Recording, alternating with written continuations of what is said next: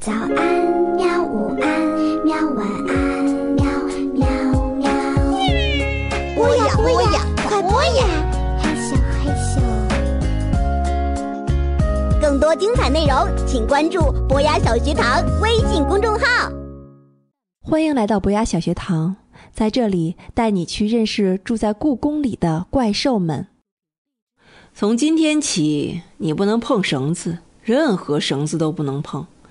杨永乐满脸严肃地对我说：“那样子还真像个萨满巫师。”在这之前，他告诉我，我已经通过了萨满巫师第一级考试，以后不用为他准备食物了。虽然我觉得我什么都没做就通过了第一级考试是件挺奇怪的事儿，但是我仍然很高兴，不用再为他送吃的了。这样，我妈妈就不会老问我为什么每次去超市我都要买一大堆同样的食物。绑头发的皮筋儿呢？我问他，皮筋儿可以，只有绳子不可以。他强调。我点点头，这听起来不太难做到。虽然我还没有想好要不要成为一个萨满巫师，但不碰绳子这件事，我是可以先做到的。这个学期，妈妈给我报了一个补习班，我不能每天一放学就来故宫里玩了。但是每次我到故宫的时候，都会碰到杨永乐，好像他还在放暑假一样。你没有上补习班吗？我歪着头问他。没有。不踢足球或者打排球？不，我不喜欢运动。也不和同学玩。学校里我没什么朋友。他说：“我不说话了。在学校里，我的朋友也不多，因为这个还经常被人欺负。我知道那种感觉。不过，第二天在学校，我倒是遇到了一件挺好玩的事。下课间操的时候，我在楼梯上被人狠狠地撞了一下，是和我同班的高永超。他个子比我高，是校排球队的队长。”平时啊，他经常拿我当笑柄欺负我。撞过我以后，高永超和他的朋友们在我面前偷偷的笑。我心里想，要是他能从楼梯上滚下去就好了。我死死盯着他背后，嘴里一直诅咒他在楼梯上摔倒。就在高永超准备上最后一节台阶的时候，他一下子踩到了前面人的鞋后跟儿，紧接着他真的摔倒了。看样子还摔得不轻，我张大了嘴巴，难道我真的会巫术了吗？虽然他只是摔倒，并没有从楼梯上滚下去，但是我还是很惊讶。以往别人欺负我的时候，我经常在心里默默诅咒他们，可是从来没有灵验过。下午第一节课是体育课。老师让大家跳绳儿，我因为答应杨永乐不碰绳子，就告诉老师我的脚腕扭伤了。因为不能参加跳绳游戏，我只好坐在操场旁边的草地上看着大家跳。可是刚一坐到草地上，我就觉得屁股被什么狠狠硌了一下。我用手一摸，居然是一串钥匙，上面还有我们学校的校徽。我把钥匙交给体育老师，体育老师仔细看了看，这不是校长早上丢的钥匙吗？他说，他足足在操场上找了一上午，连办公室的门都没进去。你还真是个能干的孩子。他这会儿在食堂，你去交给他吧。于是我小跑着到食堂，把钥匙交给了校长。他高兴极了，拾金不昧的好孩子。我要在学校广播里好好表扬你。所以，当课间操广播响起的时候，我的同学们都扭头看着我，那眼神仿佛在说：“哇，你太厉害了！”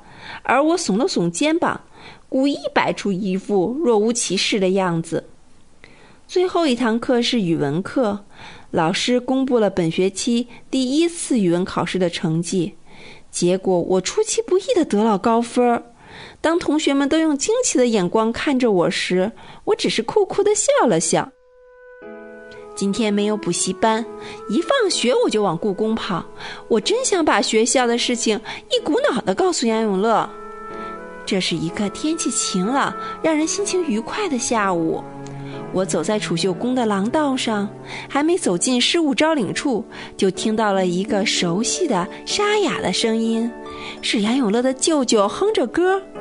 他的声音呐，我听了一次就不会忘。我悄悄地走进失物招领处，写字台后面空荡荡的，储物间黑色的木门没有关上。我轻手轻脚地走进去，一排排货架整齐地排列着，却没有一个人影。看不见人，声音是从哪儿传来的呢？我侧耳倾听，顺着声音找过去，啊！放旅行箱那排后架的后面，露出了一道光。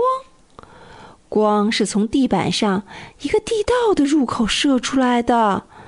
杨永乐舅舅的歌声也是从那个地道里传出来的。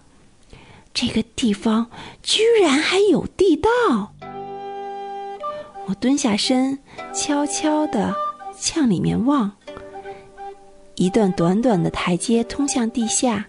还时不时传出叮叮当当的声音，听起来呀，杨永乐的舅舅像是在整理东西。什么样的东西会被放在地下呢？我有点纳闷儿。这个时候，脚步声响起，杨永乐的舅舅像是走上了楼梯。我想也没想就往外跑，一口气跑到了储秀宫的院子里。多亏今天穿了很轻的运动鞋。跑步的时候才能连声音都没有。傍晚，我喂野猫梨花猫粮的时候，把这件事儿告诉了他。那恐怕是密室中的密是吧？喵！梨花说：“失物招领处原来就是密室，密室里又藏了地下密室，那就是更秘密的地方。”喵！密室中的密室。那会是什么样子呢？我还真有点好奇。梨花吃饱了，一边舔着胡子一边问：“你不回你妈妈的办公室吗？”喵。我还要去找杨永乐。我回答：“下午没看见他，我还有一肚子的话想告诉他呢。”梨花想了想说：“那我和你一块儿去吧。”喵。失物招领处的写字台上，杨永乐正趴在台灯下写作业，不知道是不是碰到了什么难题，他不停地挠着头。看我们进来，杨永乐高兴地从椅子上蹦了起来。“你们来的正好。”他说，“我肚子疼了半天，但是又怕有人来找东西，不敢去上厕所。你们正好帮我看一会儿店。”说着。他从货架上拿了一大卷手纸，就跑出去了。梨花跟着我走进储物室，眼睛不停的打量着周围。这里还真不小啊！喵。对了，梨花还是第一次来十五招领处呢。他用鼻子闻了闻放在最下面货架的东西，问我：“你说？”下午看见的那个通道入口在哪儿啊？喵，就在那边。我带着他走到放行李箱的货架后面，那里不知道什么时候已经铺上了厚厚的地毯，地毯上还放了好几个大行李箱。我记得就在地毯下面，不过那时候可没有什么行李箱。我皱着眉头。梨花用爪子碰了碰那几个行李箱，都是带轱辘的，应该不沉。喵，他说。我推开一个行李箱，就像梨花说的，虽然看起来大，但是推起来一点儿也不沉。一个个行李箱被推开，地毯也掀开了，地道的铁门露了出来，是带轨道的推拉门，门没有锁。我费了好大的力气才把它推开，啪！地道里的灯一下子亮了起来，是声控灯哎。我们轻手轻脚地走下台阶，下了台阶是一扇半开着的门，悄悄往里面一看，哇！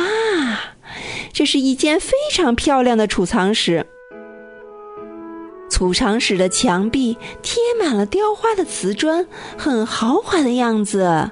厚重的木柜子一看就是很贵重的木头，又大又沉，上面摆满了闪闪发亮的东西。定睛一看，那些并不是珠宝、古董这些普通的宝贝。我和梨花目瞪口呆，梨花轻轻的一跳，就跳上了一个储藏柜。小心点儿，别打碎了东西！我赶紧说。那些柜子上的东西看起来没有一样是我能赔得起的。梨花仔细看着柜子里的宝物，每一样都看得仔细极了。看完还会用湿漉漉的小鼻子去闻一闻，他的眉头也越皱越紧。有什么问题吗？我问他，他没说话，继续一样一样的仔细看着。像是特别厉害的文物鉴赏家，直到把所有的东西都看了个遍，他才说：“这些东西，如果我没记错的话，都是神仙们和神兽们近年丢了的宝物啊。”喵。